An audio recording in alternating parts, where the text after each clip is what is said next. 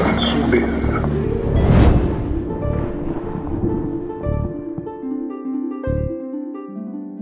Las Ansures viajaban en un carruaje rosa que era jalado por seis hermosos caballos suizos. Tenían un día viajando, pues toda su infancia la habían pasado en la casa de la pradera, lugar en el que permanecieron hasta la muerte de su madre, la infanta Garcés. Aquella bella construcción se encontraba alejada de Real de las Cerezas y llena de recuerdos de una vida que parecía perfecta. En una colina regordeta se encontraba Real de las Cerezas. Era una tarde lluviosa de verano.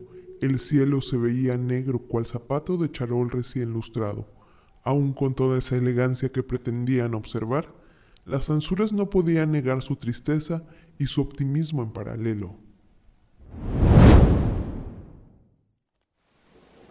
¿No estás feliz porque nos mudamos, flaca?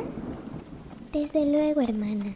Es solo que me entristece un poco el haber dejado la casa de la pradera, donde crecimos alejadas de la nobleza, pero rodeadas de pasto, flores, vacas, silbidos de pajarillos, árboles de ciruelas y de peras.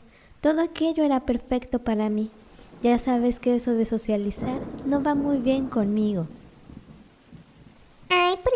Pero qué sandeces te atreves a decir. No pasará nada. Tú siempre de aguafiestas y amargada. El silencio ensordecedor se hizo presente en el carruaje. A lo lejos se miraba el castillo, que inspiraba frialdad y soledad. Solo un alma jocosa lo habitaba para desempolvarlo todos los días y maquillarlo para la llegada de las gemelas Ansures.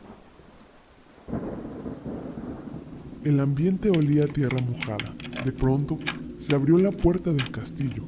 Despavorida y torpemente salió aquella alma jocosa gritando y saltando de la emoción de recibir a sus amas. Tangalela es la sirvienta más fiel de la familia Ansures. La infanta Garcés la rescató en una casa de burlesque. Llegó al castillo toda flacucha, transparente, desnutrida, escuálida, demacrada, seca y chupada, ya casi pisando el más para allá.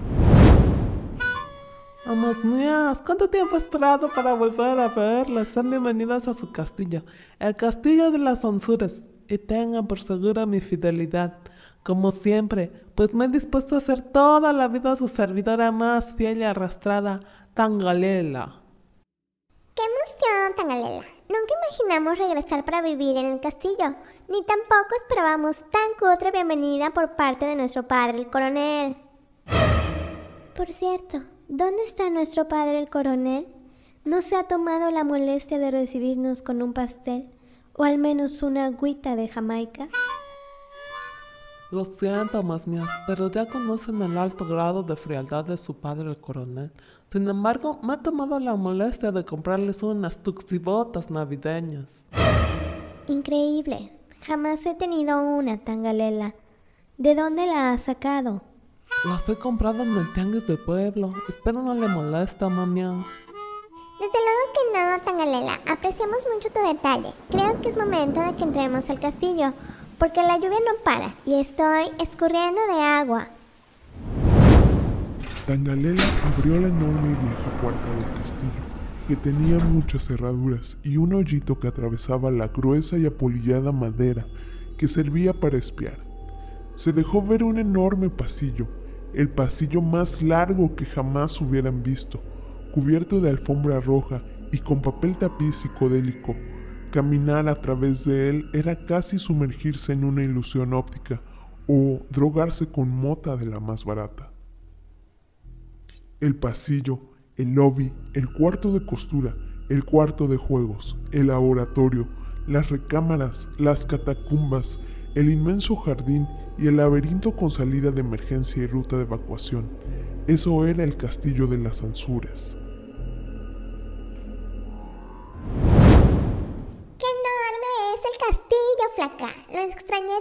Tanto. Calla, Maki, que no estoy de humor para tus jocosidades. Qué aburrida eres, hermana mía. Necesitas una pócima para ser feliz. Pronto la encontraremos. Ya verás. Aquí sí podré realizar todos mis inventos macabros, pues nuestro padre coronel nos acondicionó un laboratorio como el del santo. Tangalela cargaba las maletas que el caballerango Fulgencio había dejado en la puerta del castillo. Las Ansures se instalaron en su alcoba, una enorme habitación que tenía todo lo necesario para vivir enclaustradas. Sin embargo, si habían decidido vivir en Real de las Cerezas, era para socializar con la nobleza y dejar atrás sus tragos amargos de la vida. En aquel castillo había ruidos peculiares, uno de ellos era el incansable e infinito tic-tac de las manecillas del reloj, otro eran las carcajadas de las anzures, pero el más emblemático y alegórico era el ruido producido por el alma jocosa de Tangalela. Altanera preciosa y orgullosa, no permite la quieran consolar, pasa luciendo su real majestad. Nos mira sin vernos jamás. La alcoba de las Ansures estaba pintada de color violeta pasión, con alfombra gris y muebles de estilo minimalista, pues además de ser devotas de Santa Cachucha, también eran fieles creyentes de esas cosas del Feng Shui. Arrepentidos de haber inventado la pólvora que tantos destrozos ha causado, se vieron en la necesidad de armonizar sus vidas y la única manera que encontraron fue a través del Feng Shui. Aseguraban Maki la flaca en cualquier tipo de conversación en la que tuviera que ver el tema de sus creencias. Aun con toda esa espiritualidad que intentaban conseguir, nunca dejaron de lado su plasticidad, pues era un mal necesario, su gusto culpable, la cruz que cargarían por siempre. esta mujer? Si yo tuviera todo ese dineral que ella tiene, también fingiría ser actriz y cantante y tendría un show igual o más fandangoso que el de ella. Pero el tuyo se llamaría el show de Mackenstein. Franca, pide una damas pizza. Mis tripas rugen y no quiero transformarme en león hambriento.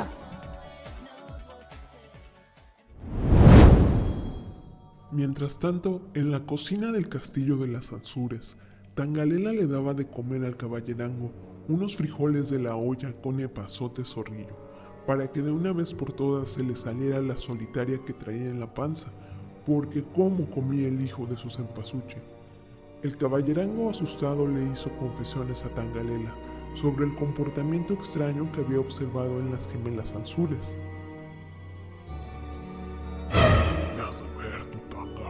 Que una vez las vi arrancando pedazos de las paredes de la casa de la pradera, así como poseídas, como perras en víspera de muerte, como perros enfermos que comen hierba.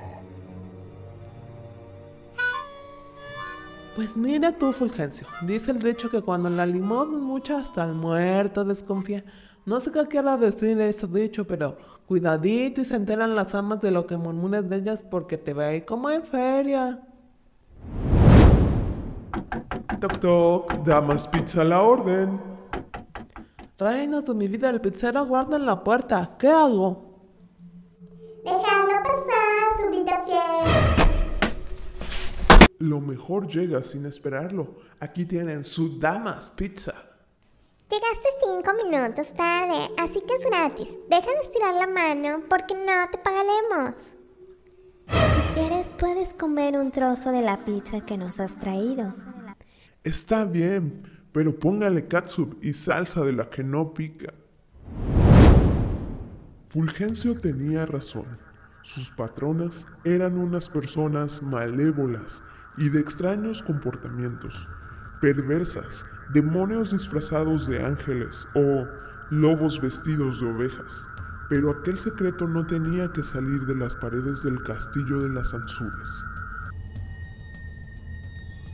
Aquella tarde que se convirtió en noche bajo la tormenta, que estremeció la llegada de las Ansures a su castillo en Real de las Cerezas, quedó inmolada con la desaparición del pizzero, pues las Ansures lo secuestraron y encerraron en su calabozo, en donde fue sometido hasta el día de su transformación en perro Alaska. Lo llamaron Benji y lo alimentaban de Cheerios. Subsibotas, mira qué lindo perro Alaska hemos creado.